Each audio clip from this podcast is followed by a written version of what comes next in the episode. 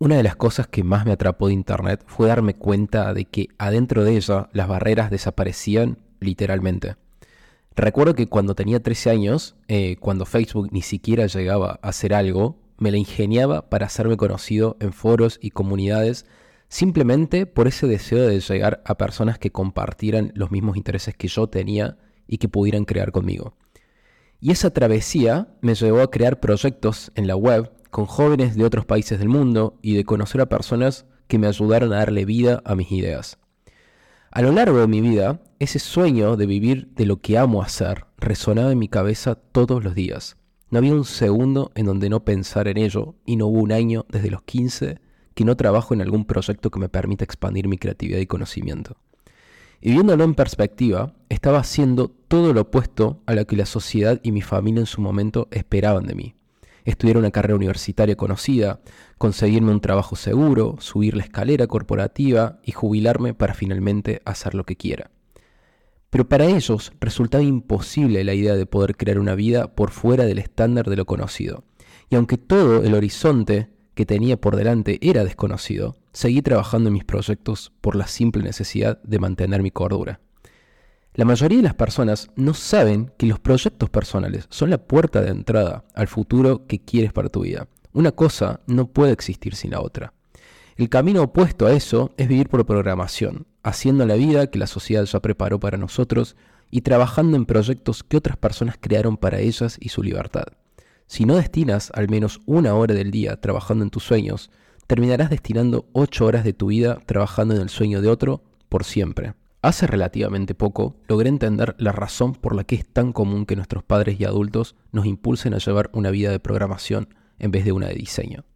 Básicamente porque ellos crecieron y se desarrollaron en el viejo paradigma de este mundo. En el viejo paradigma, las posibilidades eran muy limitadas y la información era un monopolio del que pocos gozaban.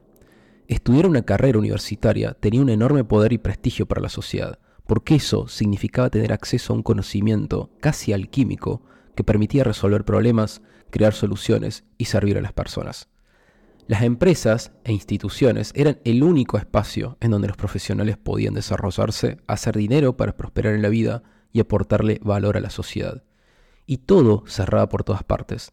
La sociedad no tenía acceso a un universal al conocimiento.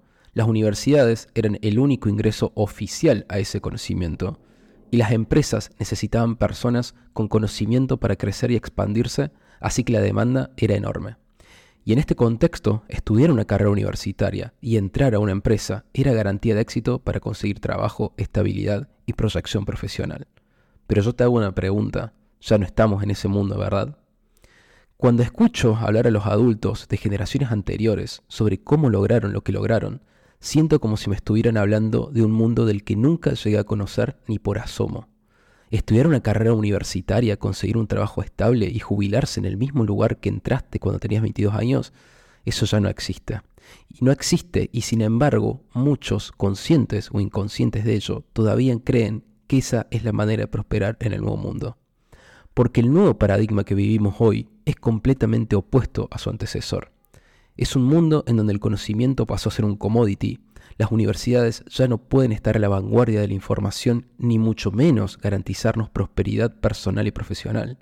Las empresas dejaron de ser el lugar seguro para desarrollarse, hacer dinero y aportarle valor a la sociedad. La realidad que hoy vivimos es completamente diferente, y aún así la mayoría de las personas, por comodidad o ignorancia, no sabe cómo sacar provecho de las herramientas y enormes oportunidades que hoy tenemos. Viéndolo en perspectiva, siento que ese nuevo paradigma comenzó a gestarse en los años en que yo daba mis primeros pasos en ese fantástico mundo llamado Internet. Tengo muchas cosas para criticarle a las redes sociales, pero si hay algo para reconocerle, es que permitieron que todo el poder de Internet se expandiera para permitirnos sacar el máximo provecho de ello. Y en gran parte, gracias a esto, hoy podemos trabajar desde donde sea, ser muy bien recompensados por nuestras habilidades, tener acceso a clientes de todo el mundo sin depender de la economía del país donde vivimos. Para una persona que desarrolló su vida en el viejo paradigma, todo esto es tan surrealista que les asusta. ¿Cómo que es posible tener un negocio exitoso sin importar dónde vivas? ¿Cómo puede ser que un adolescente que deja la universidad esté facturando millones de dólares mientras que un profesional con título universitario apenas llega con su sueldo? Esta última parte sí que me afectó mucho, porque a diferencia del discurso hegemónico que hay en las redes, yo sí creo que en el poder transformador de la universidad y del valor que tiene estudiar una carrera universitaria. ¿Eso quiere decir que todos deberían estudiar una? Para nada, pero tampoco creo que hacerlo sea una pérdida de tiempo. Sin embargo, hay una realidad que no podemos ignorar. Las universidades no están en condiciones de preparar a las nuevas generaciones para prosperar en el nuevo paradigma. Y si estoy hablando de las carreras en general, peor si estudiaste diseño o arquitectura.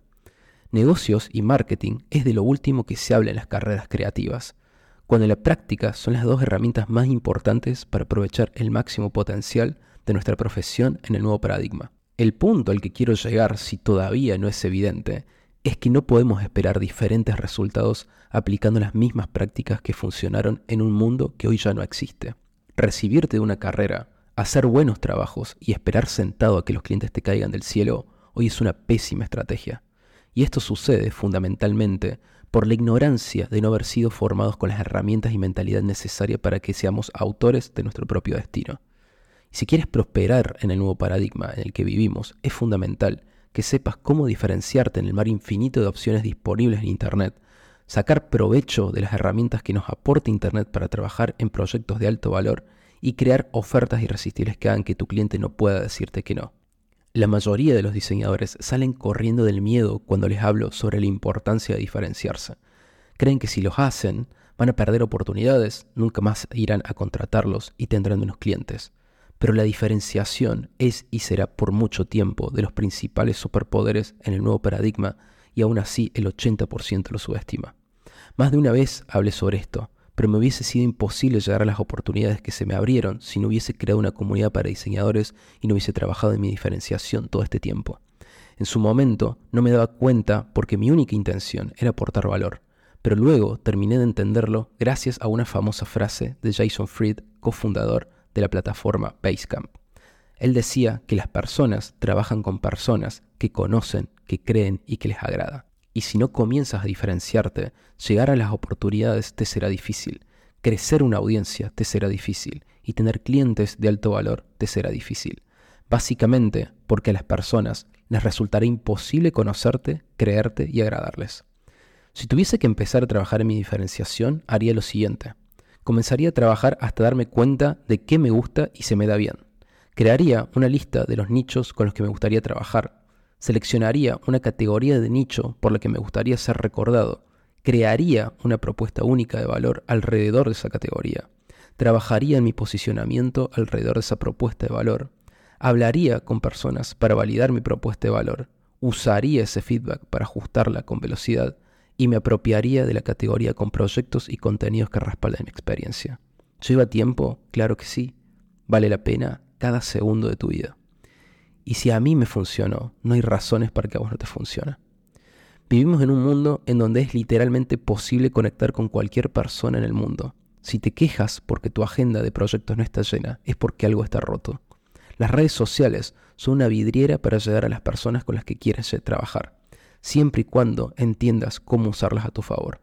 El mayor error que comete el 80% de los profesionales del diseño y la arquitectura es limitarse a subir sus trabajos en redes y plataformas afines para que le llegue el trabajo, de la misma forma que un pescador pone un anzuelo en la caña para esperar horas hasta que un pescado pique. Si hoy tu estrategia consiste en compartir trabajos, necesito decirte que estás haciendo exactamente lo mismo que el resto. En cambio, podrías estar aprovechando el poder que tiene crear contenido alineado a los dolores específicos de tu cliente, las oportunidades de poder cultivar relaciones en redes que luego se conviertan en trabajo y la ventaja competitiva que te aporta construir una audiencia. No existe una única receta para todo esto, más que la receta que mejor te funcione a vos. Lo único que no puedes hacer es no hacer nada. Si tu cliente no está convencido de comprarte, es porque tu oferta no es lo suficientemente atractiva. Cuando hablo de crear ofertas irresistibles, me refiero a ofertas tan poderosas para la transformación de tu cliente y tan únicas que literalmente se siente un idiota si no te compra. En cambio, lo que termina sucediendo es que todos los profesionales ofrecen lo mismo, empaquetado de la misma forma, compitiendo por precio para no perder al cliente. Y hoy más que nunca necesitas comenzar a crear ofertas no desde las propiedades que posee el diseño, sino desde los beneficios y el valor que se lleva a tu cliente. Y tu cliente lo único que se pregunta es si esto mejora su productividad, si esto ayuda a aumentar la retención de su cliente, si esto le ayuda a aumentar las ventas y si esto le ayuda a reducir costos. Comienza a enfocarte en la transformación que quiere tu cliente ideal y diseña ofertas que le permitan pasar de su estado de dolor a su estado deseado. El diseño es simplemente una parte para lograr ese objetivo. Y por todo esto es que no puedes quedarte atrás. El nuevo paradigma nos aporta un universo de posibilidades y oportunidades que en otra época eran impensadas, pero que solo están disponibles para quienes están dispuestos a sacar provecho de ella y jugar bien sus cartas. Si hay algo que creo con mucha fuerza, es que cuando uno ama algo, tiene que cuidarlo y hacer todo lo posible para que ese algo crezca y prospere. Me gusta pensar que las oportunidades llegan para quienes están preparados, pero el tiempo y la experiencia me mostró que siendo bueno en lo que hacemos no alcanza. Una cosa es crear una carrera de diseño y otra muy distinta es crear un negocio. Una no puede prosperar sin la otra. Y si quieres lo mejor para ambas, deberás abrazar las mecánicas del nuevo mundo que vivimos. Y eso es todo por hoy. Espero que hayas disfrutado de este episodio y que te hayas podido llevar algo para el crecimiento de tu carrera y de tu negocio. Pero antes de irme, quería hacerte un anuncio muy importante y especial. Y es que acabo de lanzar un programa para acompañar a profesionales del diseño y la arquitectura a que tengan un flujo constante de clientes y que aumenten su facturación en los próximos seis meses. Así que si esto te resuena, te invito a que hagas clic en el enlace que voy a dejar en la descripción de este episodio y agendes una llamada estratégica con nosotros para saber si efectivamente puedes formar parte de este programa y podemos ayudarte. Y por último, te pido un pequeño gran favor, y es que si te gustó este contenido, por favor no olvides de puntuarlo en Spotify para ayudarme a que el podcast llegue a más personas. Y si conoces a alguien que le pueda aportar valor lo que aprendiste hoy, sería genial que se lo compartas. Como siempre, no olvides de seguir trabajando por tu futuro y nos vemos en el próximo episodio.